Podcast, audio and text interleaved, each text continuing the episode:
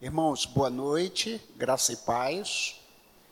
É, ao olhar aqui esses bancos aqui quase todos vazios, eu fiquei pensando, se hoje fosse uma noite assim bem é, de lua cheia, estrelada, eu ia ficar muito preocupado pensando que houve um arrebatamento e só nós ficamos.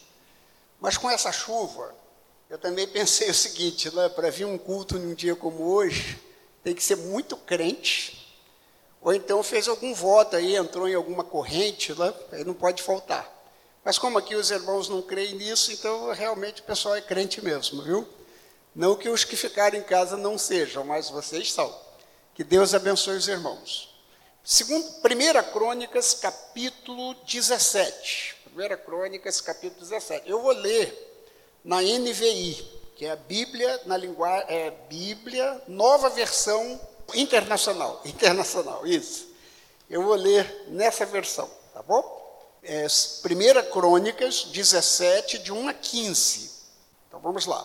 O rei Davi morava em seu palácio quando certo dia disse ao profeta Natã: Eu estou aqui morando num palácio de cedro enquanto a arca, a, enquanto a arca da aliança do Senhor permanece numa casa, numa tenda simples. E Natan respondeu a Davi: Faze o que tiveres em mente, pois Deus está contigo. E naquela mesma noite Deus falou a Natã: Vai dizer ao meu servo Davi que assim diz o Senhor: não é você que vai construir uma casa para eu morar. Não tenho morado em nenhuma casa desde o dia em que tirei Israel do Egito, mas fui de uma tenda para outra e de um tabernáculo para outro. É, por onde tenho acompanhado todo Israel, alguma vez perguntei a algum líder deles que mandei pastorear o meu povo, por que você não me construiu um templo de cedro? Agora, pois, diga ao meu servo Davi: Assim diz o Senhor dos Exércitos: Eu o tirei das pastagens, das pastagens, onde você cuidava dos rebanhos, para ser o soberano sobre Israel, meu povo. Sempre estive com você por onde andou. Eliminei os seus inimigos. Agora eu o farei famoso quanto quanto os homens mais importantes da terra Providenciarei um lugar para Israel, meu povo, o plantarei lá, para que tenham o seu próprio lar e não mais sejam incomodados. Povos ímpios não mais o oprimirão como fizeram no início, e tem feito desde a época em que nomeei juízes sobre Israel, meu povo. Também subjugarei todos os seus inimigos. Saiba também que eu, o Senhor, lhe, lhe, lhe estabelecerei estabelecerei uma dinastia. Quando a sua vida chegar ao fim e você juntar-se aos seus antepassados, escolherei um dos seus filhos para sucedê-lo, e eu estabelecerei o reino dele. É ele que vai construir um templo para mim, e eu o firmarei no, no trono dele, eu, e eu firmarei o trono dele para sempre. Eu serei seu pai, e ele será meu filho. Nunca retirarei dele o meu amor, como retirei de Saul. Eu farei líder do meu povo e do meu reino para sempre. Seu reinado será estabelecido para sempre. E Natan transmitiu a Davi tudo o que o Senhor lhe tinha falado e revelado. Amém, irmãos? Eu quero meditar com os irmãos, especialmente é, com ênfase nesse versículo 3, naquela mesma noite Deus falou a Davi né? é, dizendo: não, você não vai fazer a, o, o tempo. Então eu quero meditar sobre o seguinte tema: quando Deus nos diz não. Quando Deus diz não.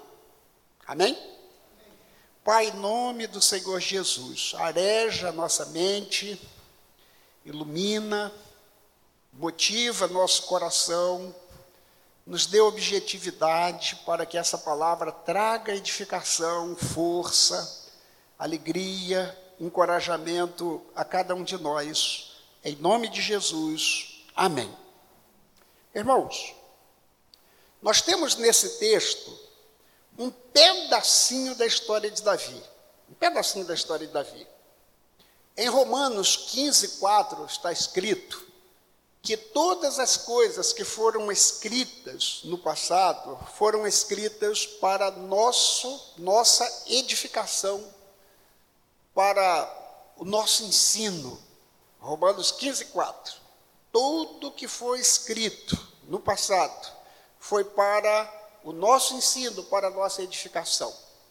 Então, com base nisso, eu gostaria de compartilhar com os irmãos algumas coisas que essa pequena história do esse pedacinho da história da vida de Davi pode nos ensinar.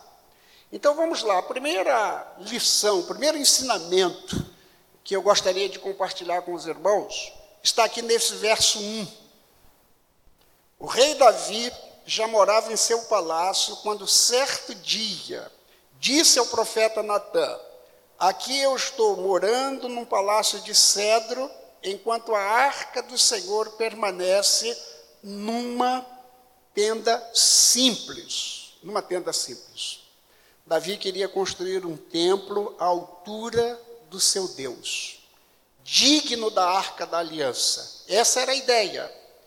E a primeira lição que eu quero compartilhar com os irmãos nesse texto é o seguinte: nem sempre uma boa ideia significa algo de acordo com a vontade de Deus. Nem sempre uma boa ideia significa algo de acordo com a vontade de Deus. Essa ideia excelente, excelente, ele já havia construído seu palácio, morava em um palácio de cedro a tenda da aliança, que simbolizava a presença de Deus e que era de uma importância tão grande para aquele povo e sua história, ainda estava em uma tenda. Então, essa ideia que Davi teve foi uma coisa maravilhosa, foi uma coisa tremenda, uma ótima ideia. Mas, e tudo indica também que a motivação era boa, era boa. Davi estava tendo uma ótima ideia, com uma motivação muito boa, muito justa, construir um local digno da arca da aliança, um local digno da presença do seu grande e maravilhoso Deus. Então era uma ideia maravilhosa. Ali seria um centro de adoração e de ensino da lei de Deus. Então, os irmãos vejam, o negócio é muito bom mesmo. Muito bom. Outra coisa muito importante é que esse local, esse templo, seria um fator de unidade para o povo. Até ali a nação ainda, ainda existia, através das tribos que eram muito dispersas. Então o templo seria um centro de adoração, de ensino, daria um senso de unidade ao povo, era tudo que eles estavam precisando. A ideia realmente foi muito boa. Até então, eu já disse, é, o, te, o povo ainda estava muito disperso através das tribos. Isso ia dar aquele senso de unidade. A ideia era muito boa, tinha tudo para dar certo. Tudo para dar certo. Quando Davi comunicou o plano ao profeta Natã, que era um homem de Deus, conselheiro do rei, muito respeitado, Natã não pensou duas vezes. Não pensou duas vezes. Olha a resposta dele. Natan respondeu a Davi: Davi, faça isso que está na sua mente, meu filho, pois Deus está contigo. Ideia boa, justa, motivação correta, aprovação do seu mentor espiritual, tinha tudo para dar certo. É, mas, meus amados irmãos, o versículo seguinte Verso 3, na, verso 3, naquela mesma noite, Deus falou a Natã. Falou a Natã: Vai dizer ao meu servo Davi, que assim diz o Senhor: Você não vai construir esse templo. Você não vai construir esse templo. Meus irmãos, tanto Davi como Natã, eles haviam percebido uma necessidade. Eles perceberam aquela necessidade. Realmente o templo parecia ser uma necessidade. Eu penso até que era, e eles perceberam essa necessidade. E eles pensaram que eles seriam os instrumentos que Deus usaria para atender aquela necessidade.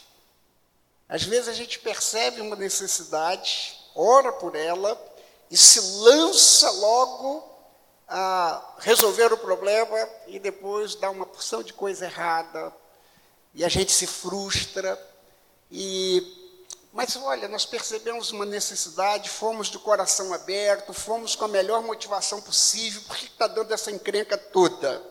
É?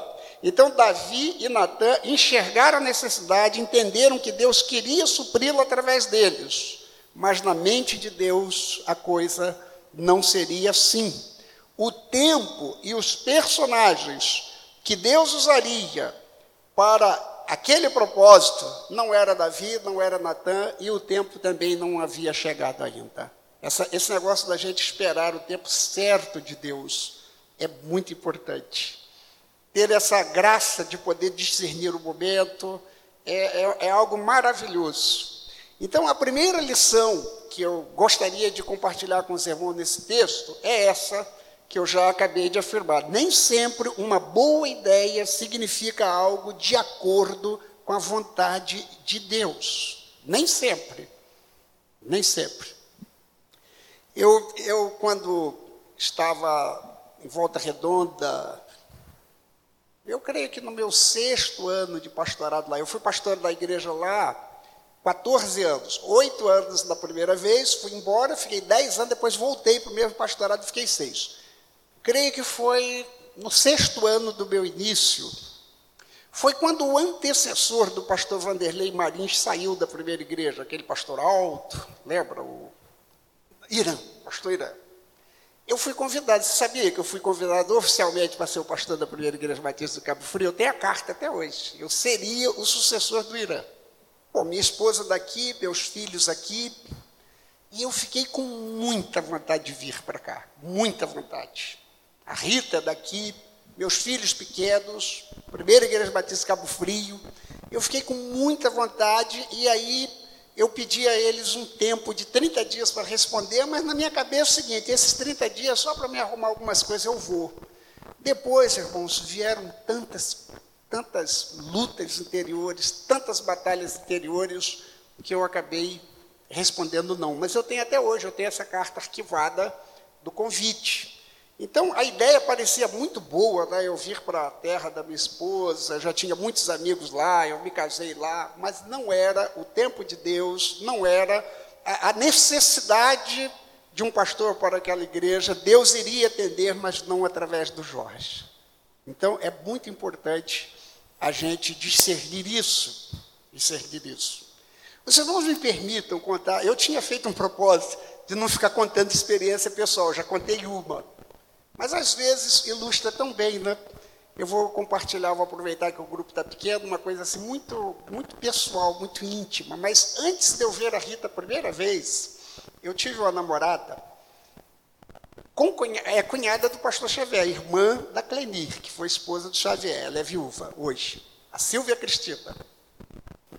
Namorei com a Silvia Cristina até antes do Xavier namorar com a Clenir. Inclusive, o Xavier foi não, deixa. Mais para frente. Ele, ele acabou, foi nosso padrinho de casamento. Mas antes disso. E a Silvia Cristina, uma menina muito preciosa, muito boa. Eu a conheci no curso no Rio, ela fazendo música sacra. Preciosíssima. E eu, pronto, encontrei minha esposa. E tudo ia aparentemente muito bem. Ela era de Curitiba, inclusive foi através desse namoro que eu comecei a ir às férias em Curitiba e acabei indo ser pastor lá.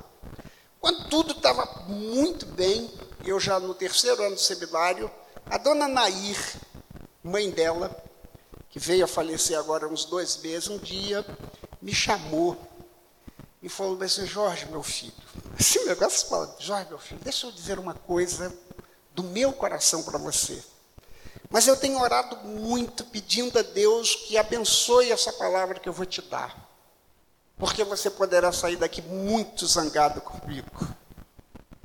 Mas no meu coração eu sinto que nem a Silvia Cristina é para você, nem você é para ela. Olha, eu estou dizendo isso com muita dor no meu coração, que você é como um filho. Meus irmãos, eu sou mole, né? eu me apaixono fácil, fácil. Estava apaixonado. Foi terrível, terrível. Mas saiu dali, foi, aquilo foi como jogar um jato d'água uma fogueira, foi, foi, terminamos o namoro. e depois, um ano depois, a Rita chega, eu conheço a Rita. Depois eu vou para Curitiba agora já como pastor solteiro. Almocei muito na casa do Anair, dirigi muitos grupos de estudo na casa dela. Quando eu e a Rita nos casamos, ela foi uma das primeiras pessoas que enviou o nosso presente. Quando a nossa filha nasceu, ela foi a primeira pessoa que mandou os presentes. Quando a Silvia Cristina casou com o Evandro, eu e a Rita participamos do casamento. E a amizade perdurou até agora. Recentemente, a dona Nair finalmente foi recolhida pelo Senhor. Então, tudo parecia que era, mas não eram os personagens do coração de Deus. Sou imensamente agradecido a Deus por aquele dia 28 de fevereiro de 1981, às 16 horas, quando pela primeira vez eu vi a Rita no balcão do seminário fazendo a matrícula no curso de música sacra. Foi a primeira vez que eu a vi e foi de Deus. Não temos um casamento perfeito, a Rita não é perfeita, eu sou longe, estou muito longe de ser perfeita, ela também não temos casamento perfeito, porque isso não existe, mas temos um casamento marcado por muitos momentos de intensa felicidade. Não é pouco, não. É intensa mesmo. Já temos passado por lutas, angústias, lágrimas, mas muito mais felicidade do que frustração. Então, meus irmãos, o tempo de Deus, os personagens de Deus, a hora de Deus é algo muito importante. Muito importante. Meu namoro com a Silvia Cristina não era uma coisa errada, não era uma coisa amaldiçoada, não era uma coisa. Nada, nada. Tinha tudo para dar certo. Na nossa cabeça, na de Deus, não. Ela acabou depois até se casando com um pastor, o Evandro, que mais para frente deixou o pastorado, seguiu carreira como advogado em Curitiba, e eu e a Rita seguimos o nosso caminho, e então é assim. Então, primeira lição: nem sempre uma boa ideia significa algo de acordo com a vontade de Deus. Segunda lição: Deus, olha, essa é muito importante, irmãos, muito importante. Deus não nos avalia segundo as nossas obras, mas Ele nos avalia segundo as intenções, as motivações do nosso coração. Guarde isso, irmãos. Esse negócio de motivação para Deus é uma coisa muito séria, muito séria. Porque às vezes a gente faz a coisa certinha, mas a motivação é errada. E Deus sabe. Deus sabe. Às vezes a gente desenvolve relacionamentos tudo certinho, mas Deus que sonda os corações sabe que a intenção não é boa, tem alguma coisa por trás. Isso é terrível. Quando a gente faz alguma coisa certa, que deve ser feita, mas com a motivação errada, todos que são beneficiados com aquela obra que realizamos serão abençoados e beneficiados, menos nós. É como você dar água, matar a sede de tanta gente e você mesmo morrer de sede com um copo d'água na mão. Então, nem sempre, ou melhor, Deus não nos avalia segundo as nossas obras, mas segundo as nossas motivações. Da onde, pastor, você tirou isso? Eu vou mostrar para os irmãos. Alguns anos mais tarde, agora já é o filho de Davi que está no trono, o rei Salomão, e ele vai e diz o seguinte, está em 2 Crônicas 6, versos 7 e 8. Salomão diz assim: Meu pai Davi tinha no coração o propósito de construir um templo em honra ao nome do Senhor, Deus de Israel. Mas o Senhor lhe disse, segunda Crônicas 6, verso 7 e 8, mas o Senhor lhe disse, Davi, você faz bem em ter no coração esse plano de construir um templo em honra ao meu nome. Você faz bem. No entanto, não será você quem o construirá, mas você faz bem em ter esse desejo. Você faz bem em ter esse plano. A sua motivação é boa, Davi. Eu vou te abençoar por causa disso. Eu vou te abençoar. E graças a Deus que Davi não insistiu, não peitou a vontade de Deus. Ele não peitou a vontade de Deus. Graças a Deus. E como Davi estava com a motivação correta, e aceitou o não de Deus, não sei quanto tempo se levou para o negócio ser absorvido pelo coração dele. Mas a verdade é que ele aceitou. Se na hora, se levou um tempo, se ficou amargurado, se ficou triste, se ficou frustrado por algum tempo, não sei. Mas ele se reteve ali. Então Deus disse: Olha, porque o seu coração estava correto em relação a isso, eu vou abençoar você. Então Deus avaliou Davi, olha só, é, é muito claro isso quando ele diz bem assim: ó, é, meu pai Davi tinha no coração o propósito de construir um templo em honra ao nome do Senhor, o Deus de Israel, mas o Senhor lhe disse: Você faz, fez bem em ter no coração o plano de construir um templo em honra ao meu nome. Você fez bem, está certo, Davi, seu coração estava correto. Eu estou dizendo não, mas não estou reprovando o desejo do seu coração. Eu estou dizendo não porque o momento é esse. Eu, quando fiquei pensando nisso aqui, eu pensei em vários momentos da, da, minha vida, inclusive nessa história que eu contei com a Silva Cristina, como se Deus tivesse dito, Jorge, não tem nada errado não, a menina é boa assim, o seu desejo é bom, o seu interesse é bom, você está querendo encontrar uma esposa, isso é do meu coração, isso me agrada, está tudo certo. Só tem um problema, não é o momento e nem, os e nem a personagem, nem vocês dois formam o par que eu desejo, que eu quero. É isso mesmo, você quer realmente é, conhecer a minha vontade, você quer realmente andar com o coração na minha mão, então aguarda. E ele me diz isso num momento assim difícil através da dona Nair.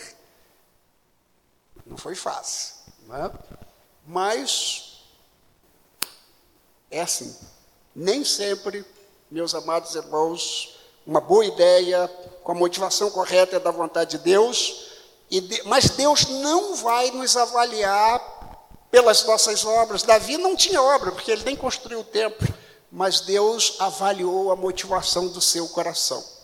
Anos depois, o filho dele, Salomão, disse algumas palavras que eu já acabei de ler, referentes a esse episódio, é,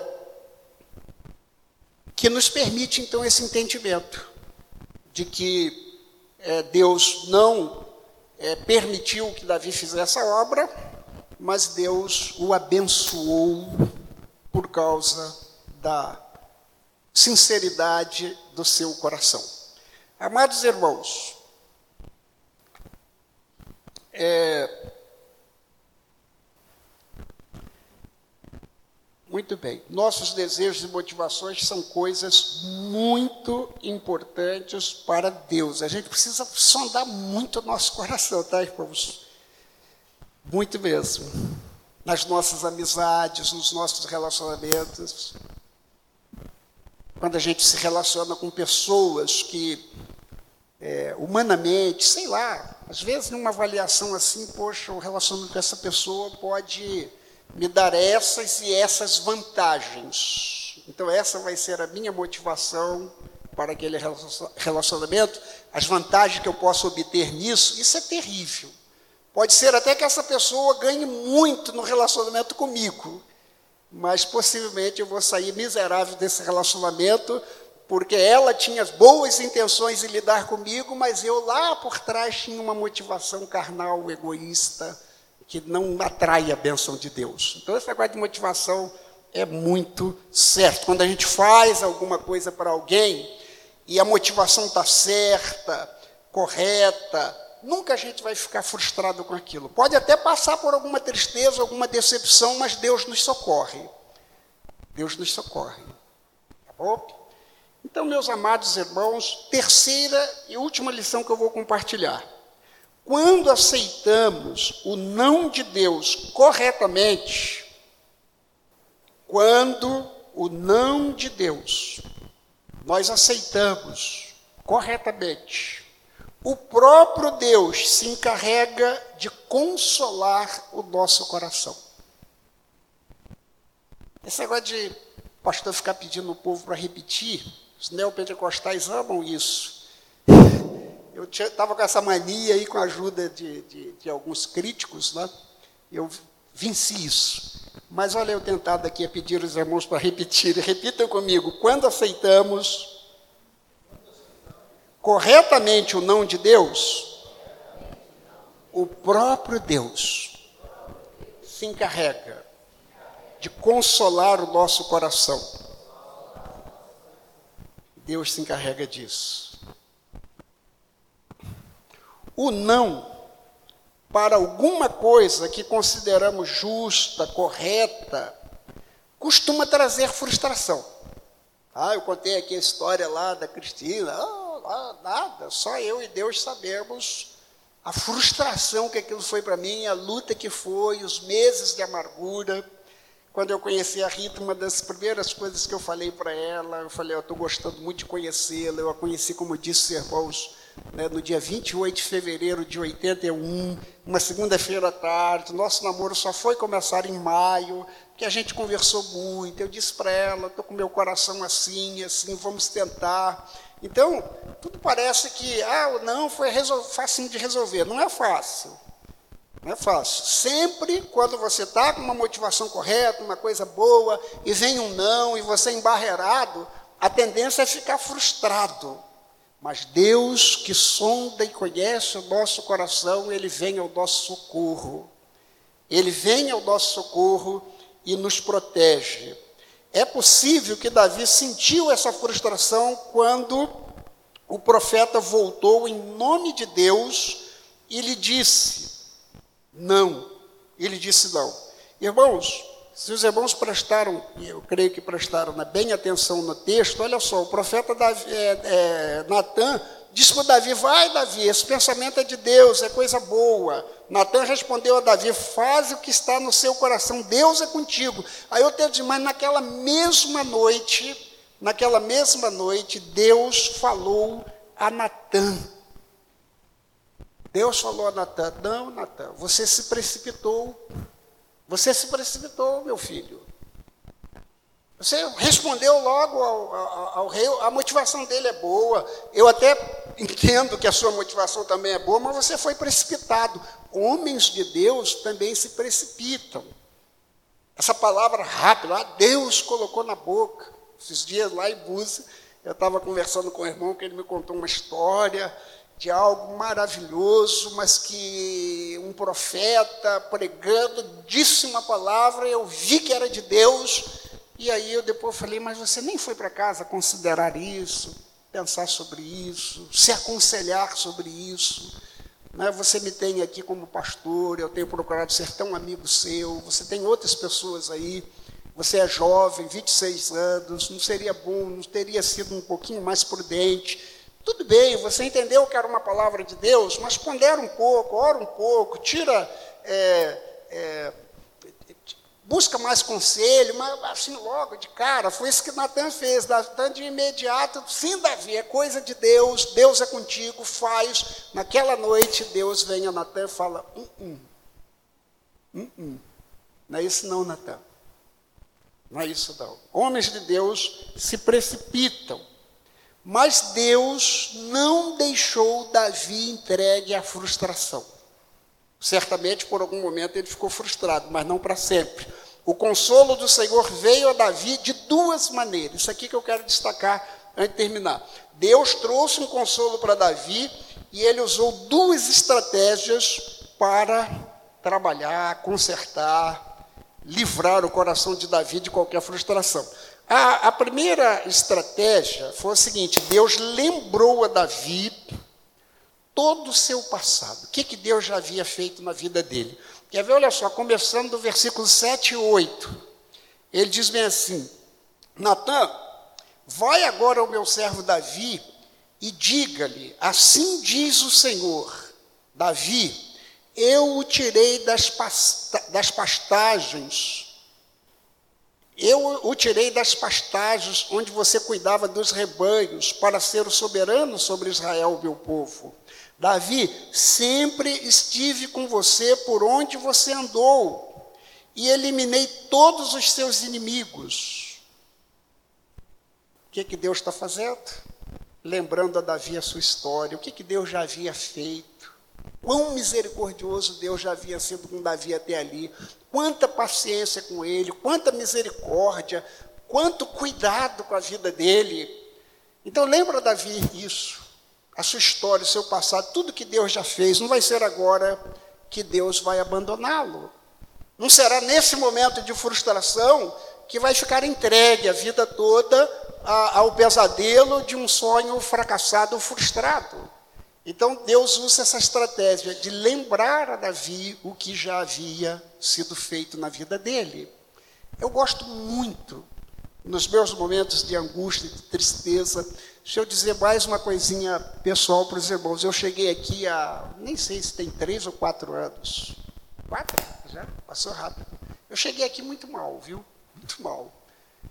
Muito mal mesmo, emocionalmente. Eu costumava dizer que se eu tivesse dinheiro, eu teria ido, era para, sei lá, um, uma, um spa, nem sei o nome do lugar, uma clínica dessas maravilhosa, ficar lá um ano, me restaurando emocionalmente.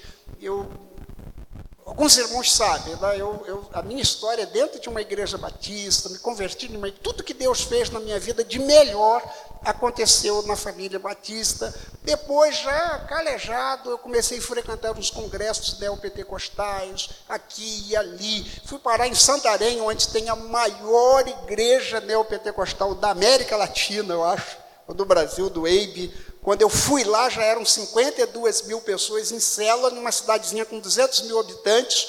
Tudo quanto é gente que a gente encontrava era da igreja lá do EIB. E fiquei lá uma semana, fui para tudo quanto é canto, me envolvi. E daqui a pouco é tanta revelação, tanto, tanta coisa, tanta coisa, e aquilo foi destruindo as principais bases do, do, do alicerce da minha fé, a nossa fé é muito simples. A gente não vive aí atrás de ver manifestação de anjos chegando, saindo e tal. E eu, eu com isso, eu me destruí internamente, emocionalmente e tudo mais. Até que chega um ponto de dizer, eu tenho que deixar. Eu estava tão confuso, tão confuso, que quando eu deixei o pastorado em Volta Redonda, eu não tenho mais condições. Não tenho condições. Quando eu vim para Cabo Frio, eu vim nessa situação. E eu tinha que sair de Volta Redonda, porque enquanto eu estivesse lá, a igreja que eu era pastor, eu seria. Até hoje, quando eu volto lá, o pastor dele, ah, está aqui, ó, o pastor Jorge continua sendo nosso pastor, emocional, tal, tal. Então, eu tinha que sair dali, não podia me unir a nenhuma outra igreja ali, porque eu ia prejudicar ainda mais a igreja. Então, eu vim para cá, cheguei aqui mal, eu quase não tinha ligação a essa igreja aqui. Conheci o pastor Neemias assim, mais como colega. A minha ligação era lá na primeira igreja, onde a Rita a origem dela. Mas eu cheguei aqui, orei, orei, falou, Senhor, eu preciso ir para uma igreja para ser tratado, para ser restaurado emocionalmente, ficar meio quietinho. E aqui vim, e hoje, irmãos, eu estou restauradinho. Restauradinho. Emocionalmente, feliz, muito feliz louvando a Deus por tudo que tem acontecido, vem acontecendo em nossa vida. E então, onde que eu quero chegar? Eu quero chegar que uma das coisas que Deus me socorreu foi nesses momentos de depressão mesmo. Às vezes eu, eu, eu fiquei cinco noites, cinco dias sem dormir. Pensei que eu ia morrer. Eu fui levado para Volta Redonda um dia de ambulância. Tá? Fiquei internado na casa de um casal de médicos, que são minhas ovelhas, se converteram no meu pastorado. Ele tem uma rede de ambulância, ele tem uma ambulância UTI que fica no quintal e um quarto de hóspede. O Edson é, preparou lá. Rita sabe, eu e a Rita ficamos lá. Minha filha e meu genro foi lá me buscar. Falou: não, ele só sai daqui quando eu der alta. Providenciou todos os exames, todos os remédios, tudo. Fiquei uma semana. Depressão, a Rita sabe muitas e muitas madrugadas, três horas da manhã, eu estava lá de joelho. Ah, porque ele é super crente? Não, de tanta angústia. Eu, Senhor, eu não tenho dinheiro para sair atrás de psicólogo, atrás disso. Não tenho. É com o Senhor. Mas uma das coisas que Deus usou maravilhosamente para me socorrer, isso vinha é, repetidamente na minha mente. Jorge, olha o que eu já fiz na sua vida. Eu te tirei da sarjeta. No dia 5 de outubro, véspera da minha conversão, eu dormi na calçada de um, de um, de um bar, drogado, amanheci ali com um cachorro levando em cima de mim. Isso foi a madrugada de 6 de outubro de 74, um domingo, se os irmãos olharem no calendário. No Google tem tudo. Eu sei até o dia, o dia da semana que eu nasci, dia, uma quinta-feira, porque eu procurei no Google e está lá. 25 de março de 54 foi uma quinta-feira. 6 de outubro de 74 foi um domingo de manhã. E aí Deus começa uma obra na minha vida. E eu vim doente, pensei que ia morrer. E aí Deus falava, cara, eu fiz tudo isso da sua vida, cara. Tu acha que agora eu vou te largar? Nada, nada, nada, nada contigo, faltando três metros para a praia, eu vou te abandonar. E esse pensamento vinha, vinha. Os inimigos de Deus não zombar dele quando souber que eu estou entregue ao inimigo outra vez. Os inimigos vão desacreditar aquela palavra de Jesus, né? Aquele que vira a mim, de, nenhum, de nenhuma maneira lançarei fora. E esse pensamento vinha e o ânimo voltava. E a esperança voltava. Foi isso que Deus fez com Davi. Davi deveria estar frustrado. Diga para Davi, da onde eu tirei ele, o que, que eu já fiz na vida dele, não vai ser agora que eu vou abandoná-lo. Paulo apóstolo, eu, eu, acho que era em momento de crise. Ele diz bem assim: olha, eu antes fui blasfemador, fui perseguidor, fui isso, fui aquilo. 1 Timóteo capítulo 1, verso 12. Mas o Senhor, aí ele faz uma explosão de adoração a Deus, quando Deus lembra ele o seu passado, de onde ele saiu, o que Deus fez na vida dele. Amém, irmãos? Às vezes, alguém ouvindo um testemunho desse pode pensar bem assim, mas e um pastor Neemias, hein? Que foi criado da igreja, embaixador do rei, nunca dormiu em sarjeta. O que, que Deus fez na vida dele? Deus nunca permitiu que ele caísse no buraco que eu caí. Às vezes que ele passou por perto, Deus pum, tapou o buraco. Usou os pais, usou a igreja, usou irmãos, usou os embaixadores do rei e tapou o buraco para ele. A mim, Deus tirou do buraco ele, Deus nem deixou cair no buraco. Então, isso também deve ser uma lembrança de que a bondade e a misericórdia de Deus sempre esteve, esteve na vida dele, como esteve na minha, como esteve na vida de Davi. Por último, a primeira estratégia, o Senhor lembrou-lhe o seu passado. E a segunda estratégia, para encerrar, o Senhor falou-lhe do seu futuro. Lembrou o seu passado, e apresentou para ele o futuro que o aguardava. Os versículos 9 a 14 encerram o assunto. Diga também a Davi que eu providenciarei um lugar para Israel, o povo que ele ama tanto, plantarei esse povo lá nesse lugar. Verso 10. É, verso 11. Diga também a Davi que quando a sua vida chegar ao fim, verso 11, e, e, e eles se juntaram aos seus antepassados, eu escolherei dentre os seus filhos um para sucedê-lo. Eu estabelecerei esse filho no trono dele. Ele vai construir o templo, vai estar chegado o momento, os personagens certos, tudo isso vai dar certo, mas não é agora. Ele vai construir o templo. Eu o farei líder do meu povo e do meu reino para sempre. E Natan transmitiu a Davi tudo o que o Senhor lhe tinha falado e revelado. Deus mostrou para Davi quanta coisa boa ia acontecer, quanta coisa Deus já fez e quanta coisa Deus ainda ia fazer. Agora, em março, eu completo 66 anos. É, na minha andança, no meio dos colegas pastores, eu tenho ouvido muitos, alguns falando bem assim: olha, quando eu fizer 60 anos, 65, aí eu vou me aposentar, vou parar. Que Deus o abençoe. Eu só imploro a Deus que essa bênção não venha para mim. De coração mesmo.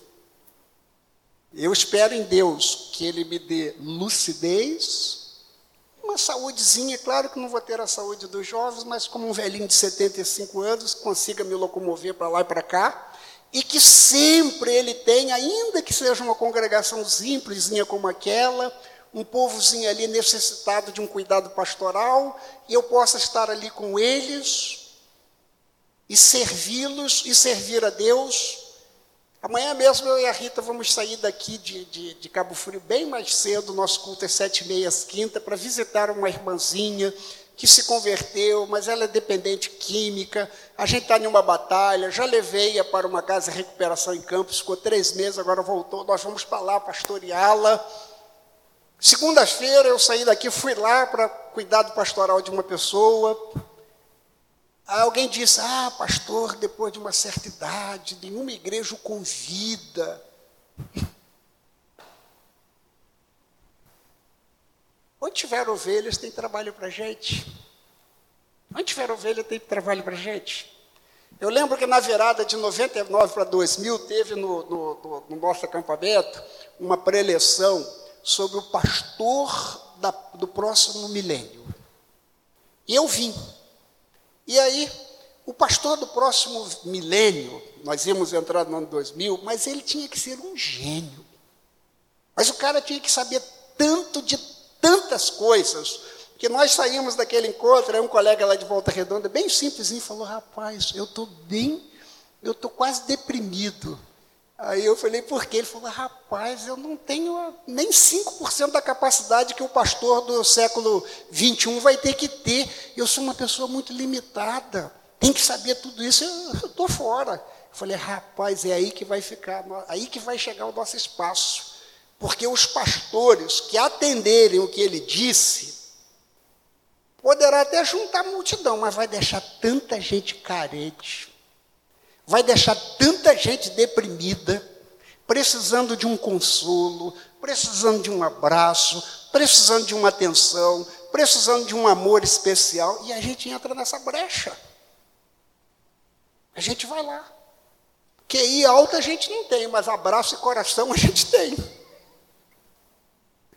Então, meus irmãos, Deus usou essa estratégia com Davi. Lembrou-lhe o passado, quanto já fez, mostrou-lhe o futuro, quanto ainda ia fazer. Irmãos, metade da glória celeste jamais se contou ao mortal. O que Deus ainda vai fazer na nossa vida parece um sonho, e é um sonho, mas que Deus é poderoso para ir tornando realidade. Amém? Eu tenho muita esperança. Eu comecei dizendo que estou com 65, 66, ah, já estou. Aliás, eu quando faço três meses depois do meu, do meu aniversário, eu vou fazer 66. Três meses depois eu já começo a dizer que eu tenho 67. Porque eu conto os nove meses na barriga da minha mãe. Poucos dias alguém colocou em um grupo lá bem assim, ah, ah para você não sei o quê, com 60 você tem que se ver com 50, com 50 você tem que ter não sei o que de 40. Eu olhei aquilo, botei lá BS, Deus me livre disso. Com 65, eu tenho que me ver com 50, eu estou olhando para trás. Isso vai me dar depressão, isso vai me dar nostalgia se eu começar a olhar para trás. Eu quero me ver com 90, porque aí eu olho para frente, faço planos para frente. Então, o que Deus já fez, e o que Deus ainda vai fazer na nossa vida. Não tem problema se no presente ele nos disser um não. Se tiver correta a nossa motivação, pode ter certeza. Ainda que o não traga frustração, mas é frustração temporária, porque o próprio Deus se encarrega de ajudar o nosso coração. Amém, irmãos? E para fechar mesmo, para fechar mesmo, eu quero dizer uma coisa. Uma das histórias mais, mais conhecidas dos personagens do Velho Testamento é Davi. Quem cresceu na igreja ouviu a história de Davi desde pequeno. Então eu só gostaria de concluir o seguinte: na história da vida de Davi, o herói não é Davi. O herói não é Davi. Na história da vida de Davi, o herói é Deus. Davi passou, Davi passou, mas o Deus que foi tão bondoso com Davi, foi tão misericordioso com Davi, foi tão paciente com Davi, continua podendo beneficiar a mim e a você. Amém, irmãos? Amém. Deus nos abençoe. Acho que eu me estendi um pouco aí, contei mais história do que devia, mas que Deus abençoe os irmãos.